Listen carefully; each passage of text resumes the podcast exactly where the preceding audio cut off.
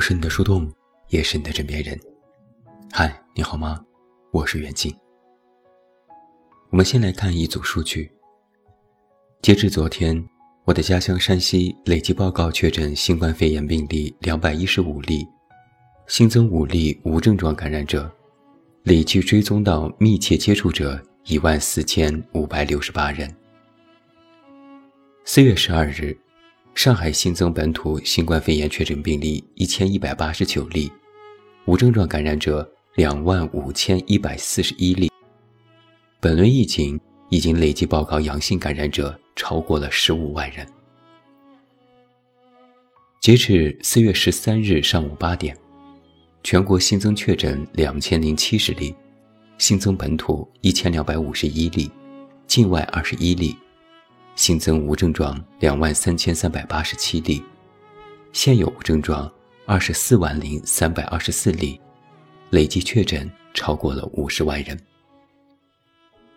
据报道，全球累计新冠肺炎病例已逼近五亿，死亡人数已超过六百二十万人。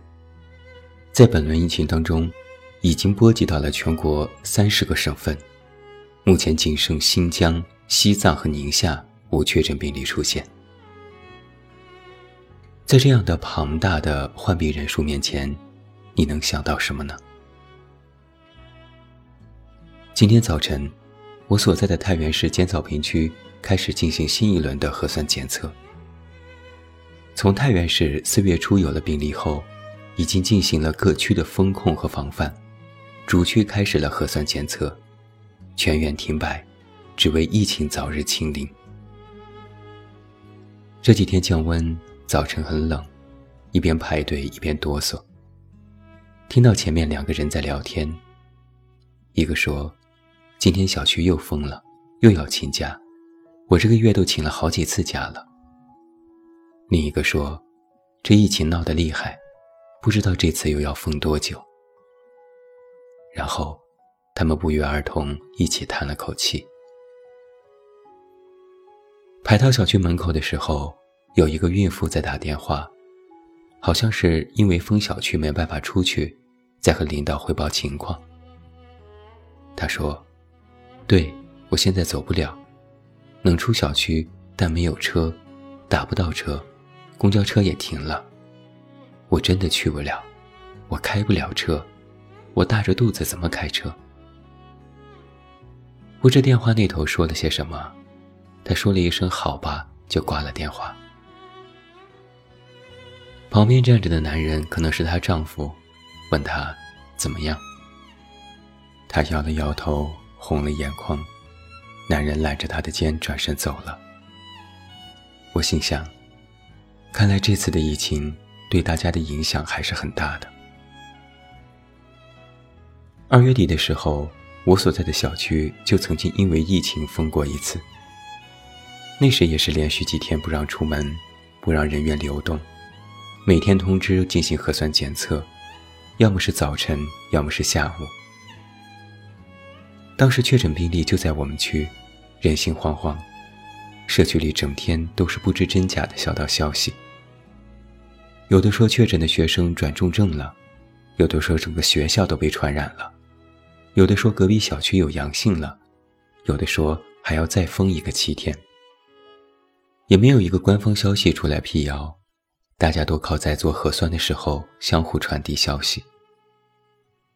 没什么物资保障，吃的喝的全靠楼下一个小超市，先下单，第二天送达，保证不了新鲜和质量，能吃就行。没得挑，也不敢挑，一切都以配合为上。这一次。自从太原有了新的疫情之后，生活又一次进入了停摆。就拿我来说吧，刚刚开始动工装修的新家停工，我的工长就在疫情所在区，到现在还在封控，还有几个工人也在隔离范围。疫情发生地就是快递集散地，所有的快递全部暂停。我买的桌椅、衣服、生活用品，还有我的生日礼物。都堵在了路上，无法送达。电影院关闭，想看的几部电影也看不了，还想趁着天气暖和了去公园踏青，计划也被搁浅。物价也在悄悄的上涨，因为蔬菜的集散地也在疫区。去超市采购，几乎同样的东西，之前花五百，现在花七百。这样一整套下来，要说对生活没有影响，那是不可能的。但你说这苦吗？不能说苦，也不敢说苦。顶多只能称得上是对生活造成的一点不便利。太原现在单日只有新增的个位数病例，疫情控制的也很好，恢复清零指日可待。哪怕只是这样，就已经对生活造成影响，就更别提那些疫情严重的地方了。最近，我总是在微博上看到各种关于上海疫情的帖子。这几天上海的新增依然还在高位，尽管已经把不少病例转运到了江苏和浙江支援的隔离酒店，上海也新建了不少方舱医院，但依然无法满足快速增长的确诊病例收治。我一个在上海的设计师朋友说，他们楼里就有确诊病例，但迟迟没有被接走治疗，吓得他们把全家的地漏都堵上了，每天提心吊胆。生怕被感染。微博上也有人在反映过这样的情况。以前我也从来没有想过，因为疫情有人会被温饱问题发愁。这在一座一线城市里发生，简直魔幻。上海很多人已经被封了十二天，有的快封了一个月，物资跟不上供应，经常抢不到菜。很多人下载了许多生鲜的 APP，早晨五点去抢，但大多连捡漏都轮不上。前几天京东说可以发货，搞直播让大家去购买，结果发货日从四月十一日推迟到四月十五日，又推迟到四月十八日，现在直接推迟到了四月二十四日。还有更多微博上的控诉，居委会不作为。一刀切政策，孕妇看病被阻拦，甚至还有当地的某个镇的书记直接上手打人。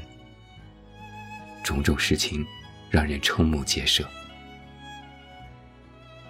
后来人们纷纷开始自救，抢不到菜就团购，或者加价购买一些蔬菜包。但是有些菜价的上涨也是飞速，十五斤洋葱二百五十五块，五斤猪肉两百块。四斤牛肉三百块，十斤大米两百块。买不买？当然买，还要抓紧买，不买就要被别人抢。微博上有人分享自己终于团购到一些菜，可以安心做饭了，发出了图片：一盒鸡蛋，一箱牛奶，几斤肉，一只鸡，一堆不超过十斤的蔬菜，和十几个极为普通的水果。多少钱呢？博主回复说：“菜是八百八十八，跑腿费七百，一共是一千五百八十八块。这些还都只是现在被封控小区里居民的日常生活。如果你和我一样，偶尔会去微博搜一搜‘上海疫情求助’这个话题，就会看到各种各样的求助信息：看不了病的，无法手术的。”不安排核酸的，不安排接诊的，没人管理的，打人的，吵架的，骂街的，真的看到窒息。大疫三年，众生皆苦。这个标题其实不是我的原创，在三月份的时候，某公号发过一篇同名文章。后来因为某些你懂得的原因被删掉了。里面讲述了几个故事：货车司机因为疫情被困高速上五天六夜，自己的儿子搞药材，河南发大水，药材全部泡烂，又贷款买货车做冷藏运输，结果公司跑路。儿子对老父亲说：“爹，我真的不想活了。”北京怀柔做茶馆的老板，因为疫情开不了店，去做滴滴司机，还要帮儿子还债，给女儿治病。他说：“跑滴滴的人越来越多，单越来越少，恨不得把自己锁在驾驶座上。”开日料店的老板因为最初三文鱼会传播病毒的不实报道，营业额跌到了平日的一成。几个月后，日料店倒闭了。他在朋友圈写了这样的一句话：“人心中的成见是一座大山。”还有我今天早晨看到的朋友圈，我做西装的定制店老板，他的爷爷今日凌晨去世。他和他的父亲。在两个不同的小区隔离，手足无措。他写道：“这一粒灰尘落到我们普通家庭，就是巨大的悲痛。”他说：“希望祝愿其他人不要挨到这一道。”在今天文章的最开始，我列举了一连串的数字，但数字只能是数字。数字的背后。是一个个人，是一个个原本鲜活的生命。我们不应该只看到那些数字，我们更应该看到数字背后那一个个或站着或倒下的人。遭遇如此，个体再多的努力，或许都是螳臂挡车。我们能做的，是凝聚起来。说“加油”二字，可能面对如此的境遇。会显得如此的单薄。但我们既然被裹挟着进入了这样的焦灼，就应该知道，无人能够独善其身。大疫三年，众生皆苦，唯有汇聚，才有力量。守望相助，各自撑住。我是你的树洞，也是你的枕边人。关注公众微信“远近”，找到我。此时此刻，无论你在哪里，无论你在何方，我都希望你健康平安。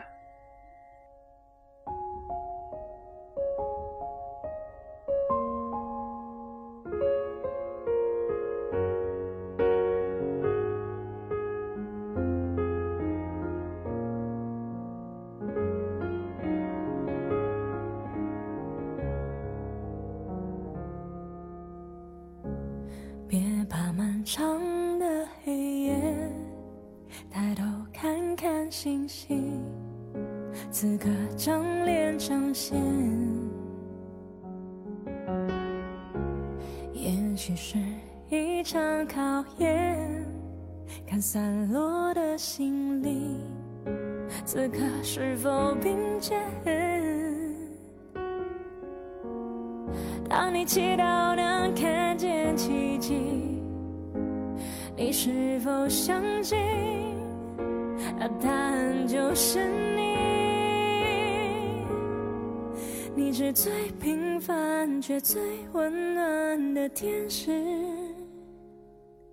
此刻风雨里，可心有你的坚持，你带来的笑容，有天会带来雨后的彩虹。世界因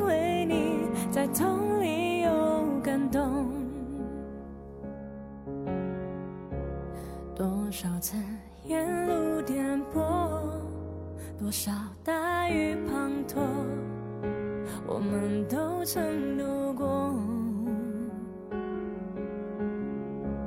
尽管会怕会难过，同舟的你和我，再不必退缩。当你祈祷能看见奇迹，你是否相信？那答案就是你。你是最平凡却最温暖的天使。此刻风雨里，可心有你的坚持，你带来的笑容。